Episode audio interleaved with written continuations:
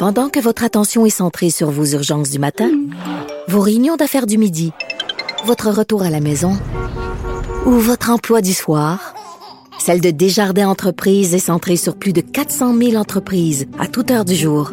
Grâce à notre connaissance des secteurs d'activité et à notre accompagnement spécialisé, nous aidons les entrepreneurs à relever chaque défi pour qu'ils puissent rester centrés sur ce qui compte, le développement de leur entreprise.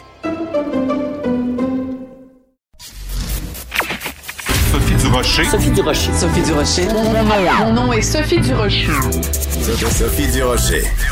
Des opinions éclairantes qui font la différence. Cube Radio.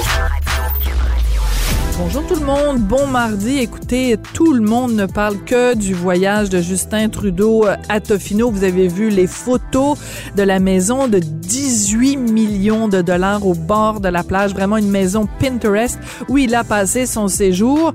Euh, et euh, ce qui est un peu euh, particulier dans tout ça, moi personnellement, je suis beaucoup les médias anglophones, les médias du Canada anglais. Je ne les ai jamais vus, ou en tout cas, je me rappelle pas les avoir vus aussi déchaînés.